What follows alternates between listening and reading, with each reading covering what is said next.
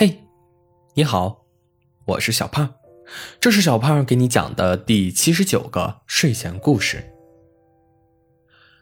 最近，动物森林小镇出现了一件怪事，一只吃素的小兔子居然爱上了钓鱼。大家对此议论纷纷，肯定是小兔子嘴馋了，毕竟没有谁能拒绝这样的美味。小橘猫舔了舔爪子，哪有兔子吃鱼呀？我猜小兔子是披着兔皮的狼，小兔子肯定是遇害了。萌羊羊大惊失色，能钻进兔皮的狼，那该是多么小的狼啊！要我说，小兔子指定是失恋了，失恋的人才喜欢钓鱼。小柴犬抱着钓鱼竿，苦涩的摇了摇头。小橘猫和萌羊羊睁大了眼睛。小柴犬居然恋爱过，谁信呐？该不是自己骗自己吧？此时的小兔子表情严肃，十分认真的坐在河边钓鱼，仿佛一位钓鱼大师。不过。小兔子已经连续钓了三天了，依然一无所获。突然，一条小鱼跳了出去，对着小兔子喊：“愚蠢的小兔啊，能不能不要用胡萝卜钓鱼？我们真的不爱吃胡萝卜。”说完，扑通一声，那条小鱼就跑掉了。小兔子一脸茫然。哦，原来鱼不吃胡萝卜呀。不过没一会儿，小兔子就有了新的想法。先收摊回家，明天准备好再过来。第二天，小兔子带着钓竿又来了。小兔子从容的把胡萝卜挂在钩子上，甩了下去。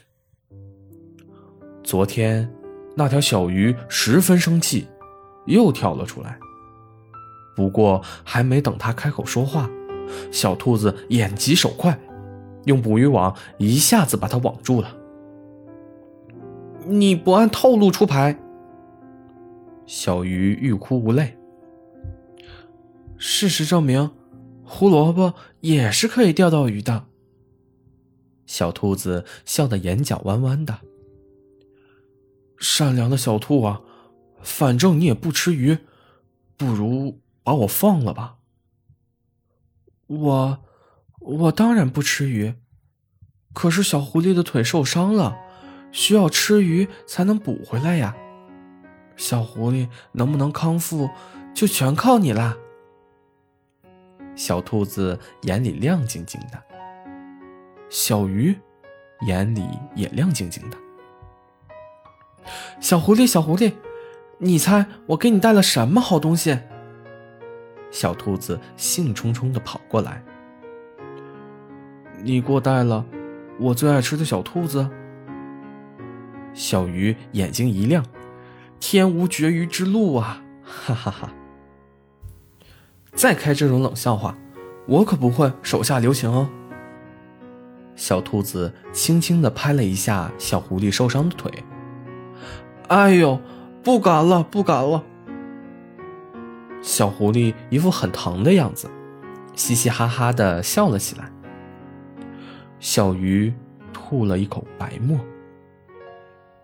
我本可以忍受黑暗，如果我不曾见过光明。